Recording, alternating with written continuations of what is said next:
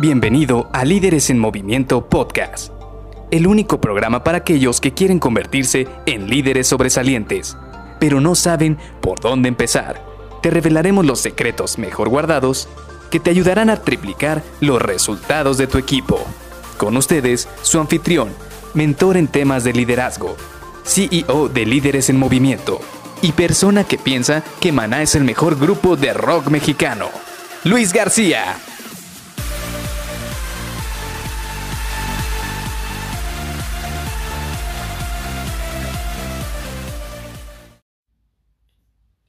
Una historia que conecte. Hola, ¿qué tal? Soy Luis García y te doy la bienvenida a Líderes en Movimiento Podcast.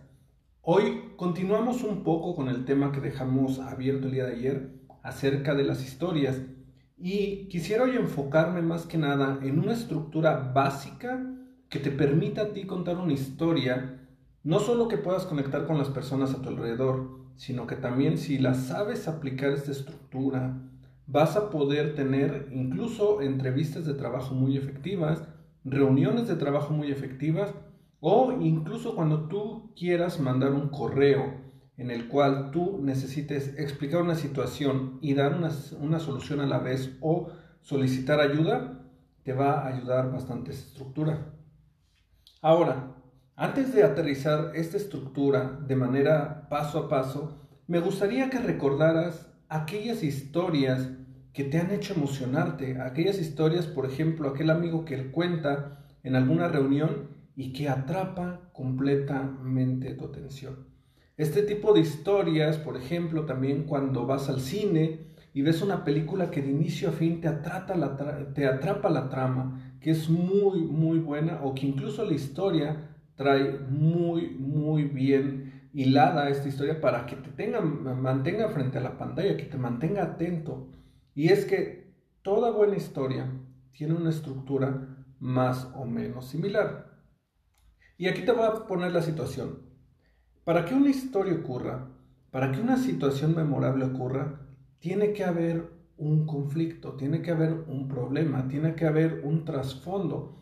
Por ejemplo, algo que aterricé hace algunos meses cuando estaba dándole una pulida a mi currículum por una situación que tuve que hacer, entonces yo me senté y dentro de algunas de las metodologías que encontré por ahí es precisamente aterrizar una historia en tu currículum.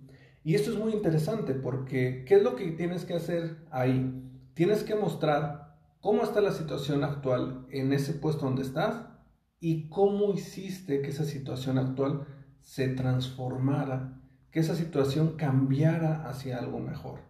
Y si nos vamos a las películas, si nos vamos a las historias que nos han contado, todas y cada una de ellas se plantean así. Por ejemplo, cualquier película, la que tú quieras, Llegan, presentan a tu héroe, presentan al protagonista y ponen un trasfondo, lo presentan con la situación actual. Por ejemplo, no sé, es una persona que está viviendo actualmente en tal ciudad, se dedica a tales cosas, o por ejemplo lo encontramos en la Edad Media y es un personaje que vive en una pequeña villa rodeado de varios personajes muy normales, pero de repente ocurre un suceso que le cambia la vida.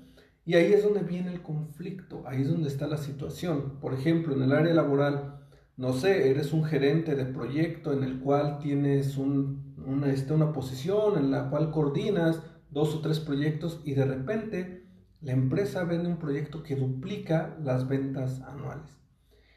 Y bajo ese trasfondo, entonces tú tienes que contar cómo lograste coordinar ese proyecto, cómo lograste que otras áreas cambiaran su mentalidad, su mindset, o pudieras darle seguimiento a que se terminara o se diera a buen término ese proyecto.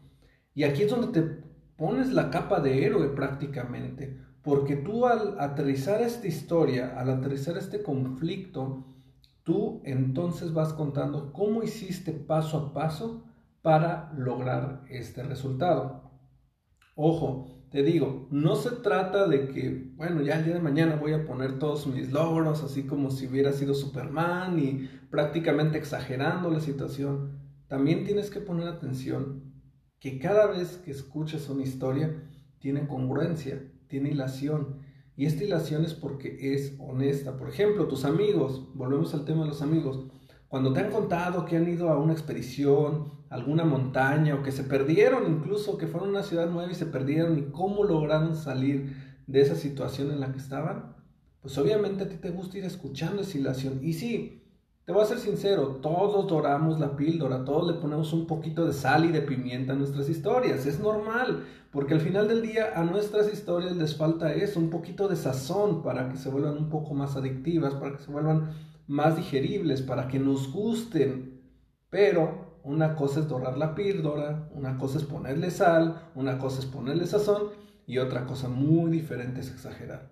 ¿Por qué? Porque tú lo has visto, cuando te han querido contar una historia y la otra persona lo está exagerando, te das cuenta inmediatamente de que está mintiendo o que realmente está exagerando la historia.